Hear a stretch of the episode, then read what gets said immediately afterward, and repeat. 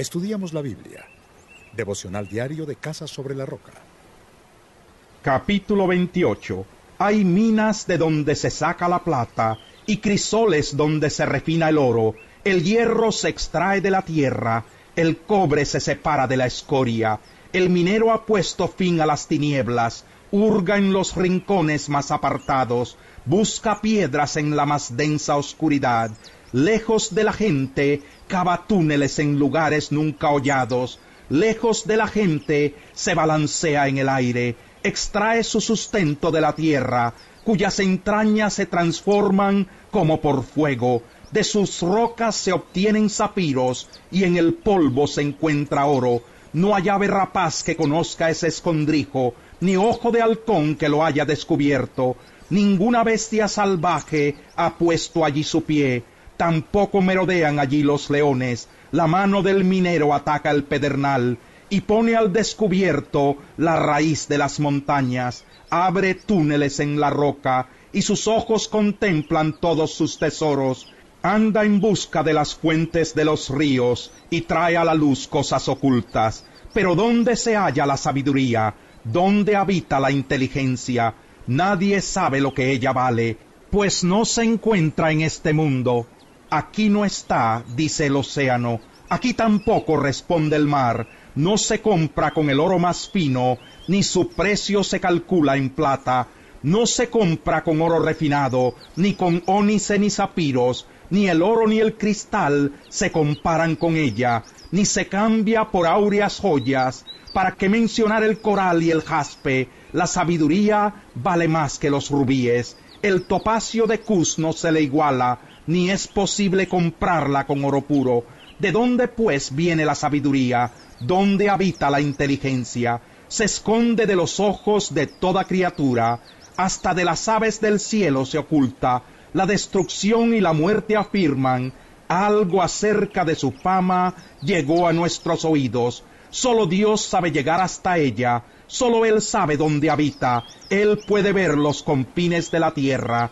Él ve todo lo que hay bajo los cielos, cuando Él establecía la fuerza del viento y determinaba el volumen de las aguas, cuando dictaba el decreto para las lluvias y la ruta de las tormentas, miró entonces a la sabiduría y ponderó su valor, la puso a prueba y la confirmó, y dijo a los mortales, temer al Señor, eso es sabiduría, apartarse del mal, eso es discernimiento.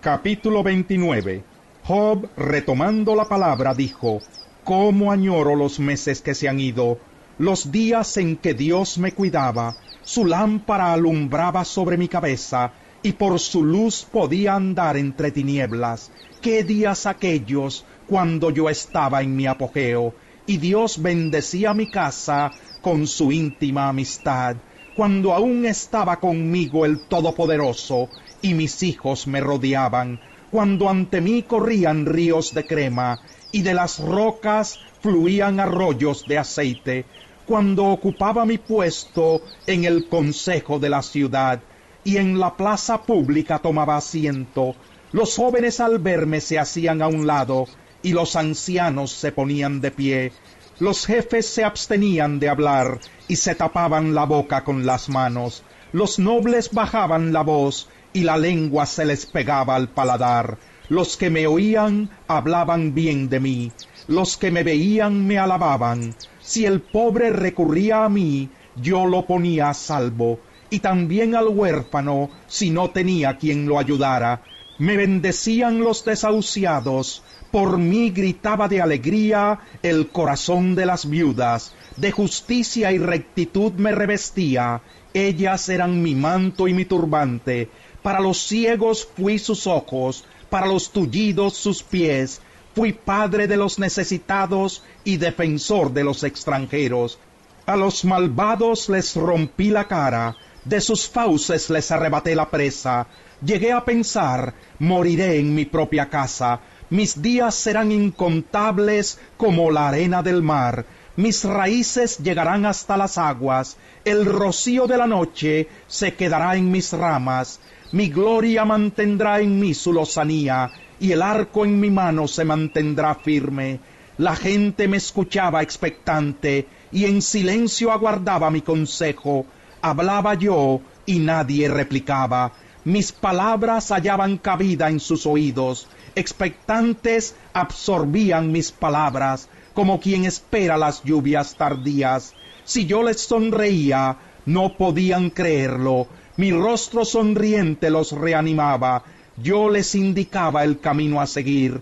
Me sentaba a la cabecera, habitaba entre ellos como un rey entre su tropa, como quien consuela a los que están de luto.